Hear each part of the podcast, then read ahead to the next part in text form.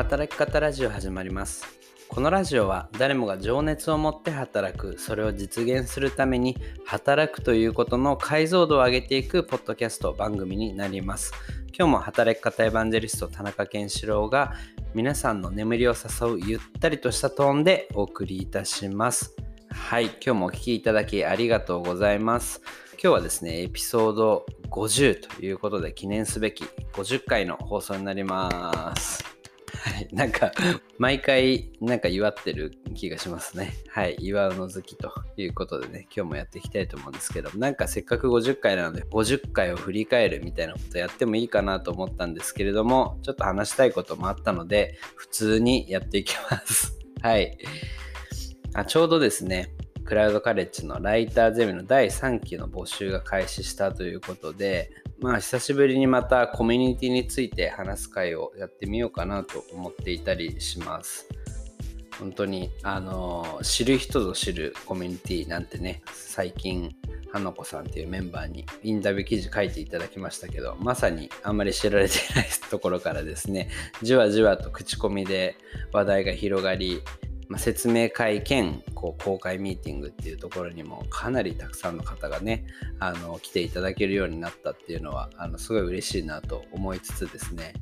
そもそもオンラインサロンって何のためにあるんだっけ？みたいなところをねまた話していきたいなと思います。実はえー、オンラインサロンが必要とされる理由みたいのをね去年の12月ぐらい話していて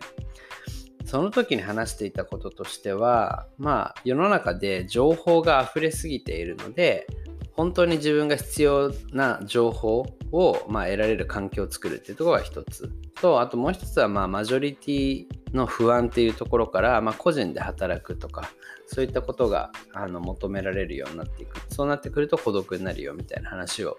してだからこそ仲間が必要って話をしましたね。はい。まあ、特にその後半の個人で働くと孤独になるっていう話と、まあ、コミュニティがそれを補完するっていうところのその間について結構解像度が上がってきたかなっていう感じがするので話してみたいなと思います。はい。まあ、やっぱり個人で働く、まあ、これは副業も含めてなんですけども競合がたくさんいるわけですよね。競合とね差別化をしていくために自分の個性とかスキルみたいなものを磨いて戦っていかなくてはいけないっていう世の中になっていくんですよね。でそうなった時にそれってすごく孤独な道なんですよね。普通に考えると。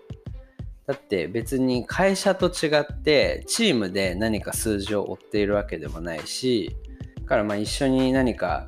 挑戦をしたりリスクを取ったりっていうことも、まあ、なかなかなくなっていくわけですよね。だからこそまあコミュニティみたいなものが必要になってくるという話をしました。はい。まあ昔はね会社っていうコミュニティがあって僕もなんかもう忘れかけてますけど 毎週のようにね、飲み会に行ったりとかね、あの、場合によっては昔は社員旅行みたいなものもあったらしいですよね。そういった形である意味会社っていうものがコミュニティであり、コミュニティであり、かつ仕事自体もそのチームでしている。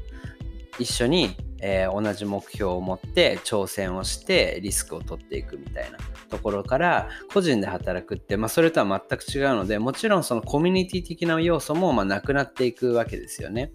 で、まあ、その時にやっぱり人ってそんなにね強くないので孤独にやっていくのって結構しんどいんですよね。だからじゃあ会社員に戻った方がいいんじゃないかっていう風になっていくと。でもやっぱ会社っていうのも今はなんか会社にいるだけでは安心できないしどうしたらいいんだっていうところでやっぱり今オンラインサロンとかコミュニティっていうものがあの注目されているのかなというふうに思っていますでその居場所っていうのが昔は会社一つうん、一つのコミュニティだけに所属している。これが、まあ、リスクが高いっていうところであるとしたら、まあ、複数のコミュニティに身を置く、居場所を複数作るっていうことで、これからの働き方にマッチしたような、まあ、その居場所づくりみたいなものができるようになるんじゃないかなというふうに思ってます。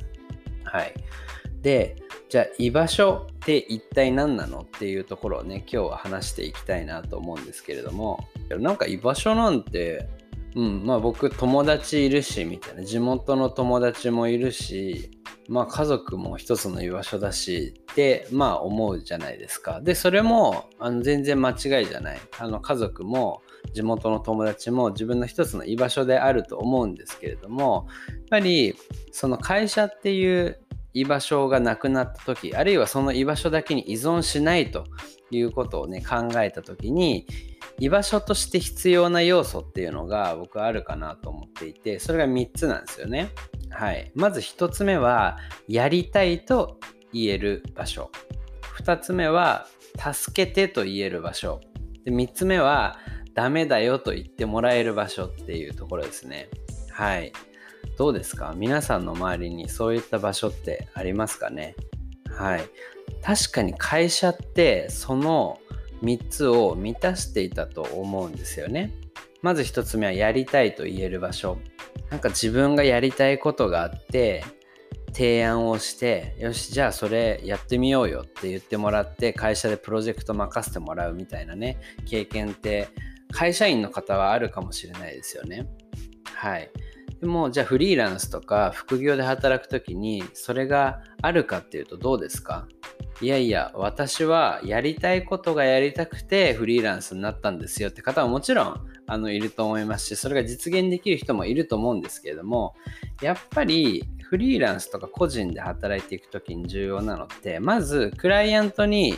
どんな価値を提供するかっていうところですよね。クライアントに、まあ、いかに喜んでもらうかっていうところが、まあ、基本的なあの仕事の価値になってくると思うのでなかなか自分がただやりたいとかっていうことだけで提案が通るわけではないですよね。ね私こういうことが好きなんでこういうデザインにしてもいいですか？とかあのこういった記事を書きたいんですけどって言ってもそれがクライアントが全然求めてないものであれば全く仕事にはならないじゃないですか。はい。まあ、そういったところってより、まあ、それは会社でももちろんそうなんですけれども会社と個人で比べた時により個人の方がそのやりたいと言える機会って少ないんじゃないかなと思うんですよね。はい。ってなった時に、まあ、自分がやりたいっていうことを言えるっていう場所は、まあ、すごく貴重なんじゃないかなと思っていてやっぱりオンラインサロンでも今まさに運営しているライターゼミっていうところは一人ではできないチャレンジを仲間がいるからできるそしてそれを続けられる場所っていうふうにコンセプトを持っているんですけれどもやっぱりコミュニティとかって、まあ、自分でこういうことやってみたいよっていうことまあ、もちろん周りの仲間がねなるべくこう手を挙げてくれるものにあのしようとかそういった部分はあの一定考えると思うんですけれどもやっぱりやりたいっていうふうに純粋に思ったことを言える場所でそのやりたいっていうのは別にこんな感じの飲み会がやりたいとかでもねいいと思いますし、まあ、今まさにライターゼミで起きてるのはあのなかなかこう習慣化とか継続が難しいからあの目標達成コミュニティみたいなものを作りたいと。でみんなで毎月、えー、自分の目標あの今日私は、まあ、毎日ブログを書きますでもいいし人によってはあの今月5万円を稼げるようになりますとかっていうものでもいいしっていうことで、まあ、目標を言って、まあ、それを一緒にその達成を目指していく。なんか声掛けをしながら達成していくそんなチャンネルを作りたいコミュニティを作りたいみたいなことを提案してくださった方がいてあのそれいいですねっていうことでこうやってもらったりとか、まあ、そういった本当に自分がやりたいと思ったことを、まあ、提案できる場所とかって結構貴重なんじゃないかなっていうのはあの思っていて、まあ、ライターゼミだとあの結構そういった、まあ、学びとかあと働くみたいなところに関連する話であれば結構いろんな提案案を、まあ、できるっていうところであの一つその居場所の価値っていうのはそのやりたいと言える場所っていうところにあるのかなと。で2つ目は助けてと言える場所ですね。はい。これ皆さんありますかっていうところですね。まやっぱり会社とかでもなんか部長とか事業部長みたいな人に助けててなかなか言えないと思うけれどもなんかちょっと同僚とか先輩だったらちょっとこれどうしてもわからないんですけどって言えるってあるじゃないですか。でも一方、じゃあ個人で働くってなった時にね、えー、個人で自分でスキルを身につけて、自分で一人でクライアントを見つけていくっていう世界において、じゃあクライアントに助けてって言えますかっていうとなかなか言えないですよね。うん。で、やっぱりその助けてっていうのを言える場所っていうのも、まあ、会社にはあったけれども個人にはなかなかないっていうところで居場所の価値としてはすごく重要なところなのかなというふうに思ってます。はい。まあ、そのライターゼミはね、えー、質問部屋みたいなところがあって、ちょっとクライアント向けにやらかしてしまいました。どうしましょうとか、これどうしたらいいんでしょうかとかね、あの、ブログのサイトが壊れてしまって、もうどうしようもないみたいな、どうやったらできるんだろうっていうのをこう嘆いていくことがなんかできる場っていうのができてきて、その質問部屋とかも最初はあんまり使われなかったんですね。多分、なんか、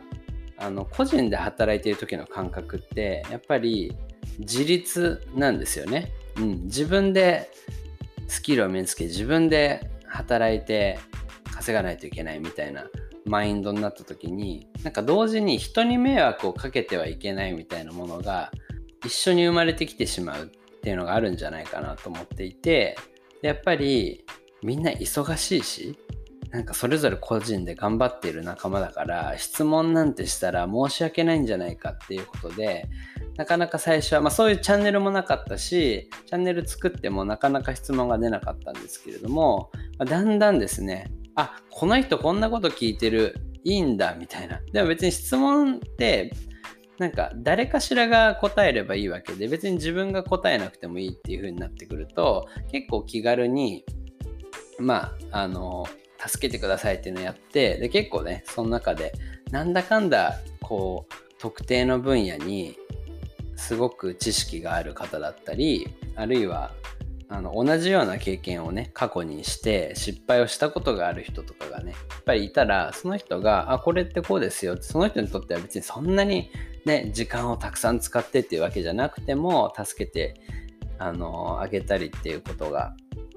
できるんですよね。まあ、こんな感じでこう助けてと言える場っていうのはすごくまあ居場所としての価値が高いんじゃないかなって最近思ったんですよね。はい。で、3つ目。3つ目はダメだよと言ってもらえる場所っていうことですね。うん。まあこれはね、フリーとか個人で副業で働く時もクライアントさんから怒られるみたいなことって確かにあると思うんですけれども、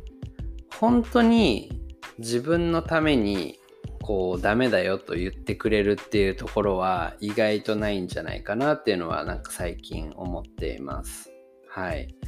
なんかちょうどあのライターゼミの公開ミーティングでもねあの周りのライター先輩ライターからあのそれはちょっと違うんじゃないのっていう指摘をもらえたことが、まあ、すごく嬉しかった。あの大人になると、まあ、周りの方から、まあ、ダメだよとかこう指摘をフィードバックを受けられるような機会って少なくなるのですごい貴重だったみたいなことを言ってたんですよね。でまあそれまさにあのオンラインサロンの価値だなと。これは結構そのメンバー同士の関係性とか信頼関係できてないと起きないと思うんですけどもそれが起き始めているっていうのはなんか一つコミュニティとしてなんかこう成長してきたのかなっていう感じもねあの感じたんですけれどもやっぱり、まあ、クライアントさんからねあのダメ出しを受けるみたいなことももちろんあると思うんですけどもそれはなんかあくまでビジネス上においてねそれを繰り返すと会社にとって不利益があるからっていうところの話になってくると思うんですけどもコミュニティ内でダメ出しをするって本当にその人が今後こう働いていくだったりとかいろんな挑戦をする時にこういったところは直した方がその人のためになるよっていう形で言ってくれる話になると思うんですよね。はい。まあ、会社でもね、あのまあ、上司部下の関係性にもよると思うんですけども、まあ、その上司のあのメンツとか成果に関わるから指摘するっていうことももちろんあると思うけれどもやっぱりあのしっかり育ててる上司であればその部下のあの長期的な成長を願ってフィードバックするみたいなことあると思うんですけどそれに近い感覚ですよね。はい。クラウドカレッジのライターゼミとかではライターさん集まってるんで、記事をま実際にお互いに書き合って、それを Google ドキュメントに書いて、お互いにフィードバックするみたいなこともやるんですけど、そこも結構ね、厳しいフィードバックとかあの結構あって、あのクライアントさんのフィードバックだったら、もうそんなに時間かけるよりも、あのもうここが日本語としてなってませんみたいな。で、どうなってないんだみたいなところとか あのあると思うんですけれども、まあ、あの、しっかりとフィードバックをする。で、これはなんかその自分がただフィードバックをするだけじゃなくて、自分もフィードバックをしてもらえるからこそ、相手にもフィードバックするっていう結構循環ができていたりしていて、まあ、それってこう、ね、なかなか個人で働くときに、そうやって、まあ、本当に自分の今後の成長を願ったフィードバックを受けるダメ出しを受けるという場所はなかなかないと思うのでそれも居場所としてのあの重要な価値なんだろうなというふうにあの最近感じました。はい、ということで、まあ、その会社という一つのコミュニティだけに所属する時代から、まあ、個人で働き居場所を分散化させていく時代においてどんな居場所を選んだらいいのかというところで、えー、やりたいと言える場所1つ目。で、2つ目は助けてと言える場所。3つ目はダメだよと言ってもらえる場所というところを、え定義してみました。はい、いかがでしたでしょうか。まあ、この3つがね、あのできるようになると、いわゆるコミュニティの関係の質が高い状態なのかなというふうに思っていて、で、関係の質が高くなっていくと、そのチームとしても成果を出しやすくなるみたいなところはね、前のラジオでも話したかと思います。まあ、なんかこう、個人で戦うような世の中なんだけども、ある意味仲間と一緒に戦っているみたいなところの、まあ、ちょっとこうハイブリッドみたいなものを目指していけるといいんじゃないかなというふうに思っていたりします。最近はあのライターゼミの中でもね、あのこんないいあの案件ありましたよみたいな話が出てきていたりとか、実はまだあんまり言えないんですけれども、ライターゼミにあの仕事をお願いしたいっていうクライアントさんの話なんかも少しいただいていたりとかあのするので、まあ、そういった形で仲間でも戦うみたいなところもやっていけるといいのかなって最近はねちょうど思っていたりします。はい。あと、まあ、未来の話で言うとね、コミュニティコインみたいなものはね、興味あったりしますね。はい。いわゆる仮想通貨ですね。あの、地域通貨とかあると思うんですけども、結構前にですね、コミュニティの中で、まあ、通貨を作ってやり取りするみたいなコンセプトを持ったサービスとかもあったんですけど、なかなか立ち上がらなかったんですよね。で、それって僕何かっていうと、コミュニティっていうものの質がまだ高くないです。まあ、さっき言ったまさに居場所としての価値が、まあ、十分に高くない状態でそういう通貨とかを導入しても多分うまくいかないと思うんですけれどもそれがある程度出てきた段階でツールを導入することによって結構なんか面白い動きが出る可能性があるんじゃないかなというふうには思っていて、そのあたりはね、そのうちなんか実験してみたいなと思っていたりします。はい。ちょっと興味ある方とか、それはなかなか難しいよとかね、あの他で経験したことがあるとかいう方はぜひあの教えていただければと思います。気軽に DM とか、あと Twitter のリプライとかいただければあの反応しますので、ぜひ今後もね、えー、一緒にやっていければと思います。このラジオも僕にとってはなんか一つのあの居場所になってるなと、一人でこう喋ってるんですけど、皆さんつながっている感覚があるっていうのはすごくありがたいなと思っています。はい。ということで、ぜひまた来週もよろしくお願いします。おやすみなさい。